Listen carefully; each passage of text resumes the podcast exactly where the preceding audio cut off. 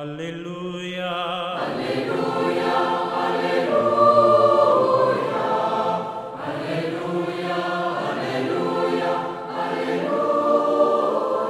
Hola, ¿qué tal queridos amigos? Aquí estamos en esta reflexión del Evangelio del día domingo. Hoy, el domingo 18 del tiempo durante el año. Reflexionamos Lucas capítulo 12, en los versículos del 13 al 21. El Evangelio de hoy afronta nuestras preocupaciones y nuestras tendencias instintivas.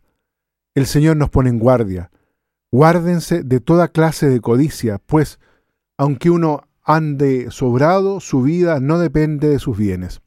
Según su habitual modo catequético, Jesús no se para en este aviso abstracto y lo ilustra con la parábola del rico que almacena sus tesoros para prevenir el futuro con una preocupación clara, que es también muy de nuestros días. Túmbate, come, bebe y date la buena vida. Pero para Jesús, la riqueza, sin embargo, son sospechosas. Ya el Antiguo Testamento tenía sobre ella la misma sospecha. Sin embargo, la riqueza era señal, por otra parte, de la bendición de Dios.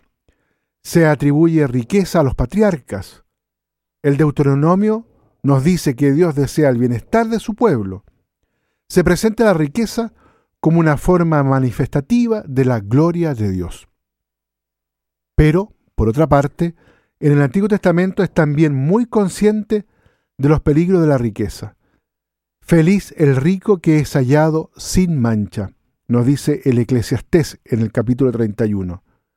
El rico no debe vanagloriarse de sus riquezas, nos dice Jeremías ahí en el capítulo 9.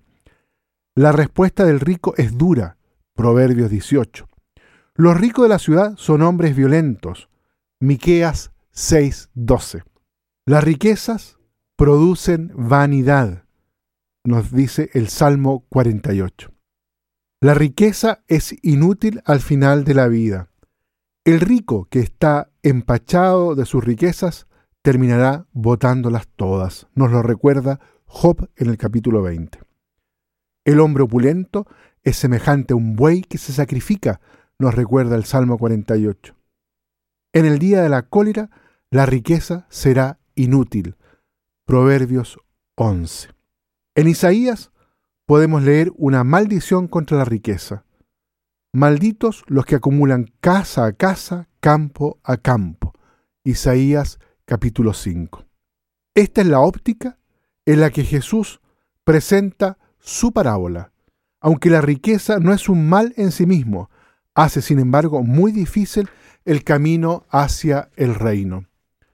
¿Qué saca el hombre de su trabajo? Este texto podría llevarnos a pensar que hay que desinteresarse del trabajo y del progreso. Todo sería vanidad. Sería comprender mal el pensamiento del autor.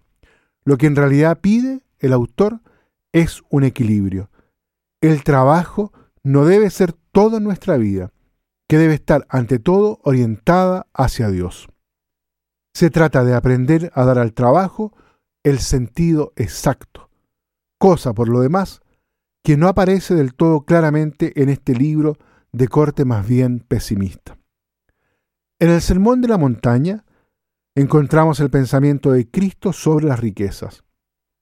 Bueno será completarle con la enseñanza de la parábola de la perla preciosa, de la obligación de no servir más que a un solo Señor, de la dificultad de seguir a Jesús en el camino a la perfección, de la necesidad de renunciar a todos los bienes para ser discípulos de Cristo. La riqueza conlleva el peligro de cerrar el corazón. Es la idea que expresa el salmo responsorial de este día. No cierren hoy sus corazones. Hay que buscar más bien las realidades de arriba. La actitud equilibrada del cristiano de hoy y de siempre le viene dictada por la realidad que ha surgido en él con su bautismo. Resucitado con Cristo, debe buscar las realidades de arriba. Ahí reside el sentido de su vida. El cristiano es un hombre nuevo, rehecho sin cesar por el Creador a su imagen, para irle conduciendo al verdadero conocimiento. Si hay que hacer desaparecer los vicios que San Pablo enumera, entre los que subraya el deseo de placer y el culto a los ídolos, es por lograr el conocimiento verdadero que conduce a la gloria.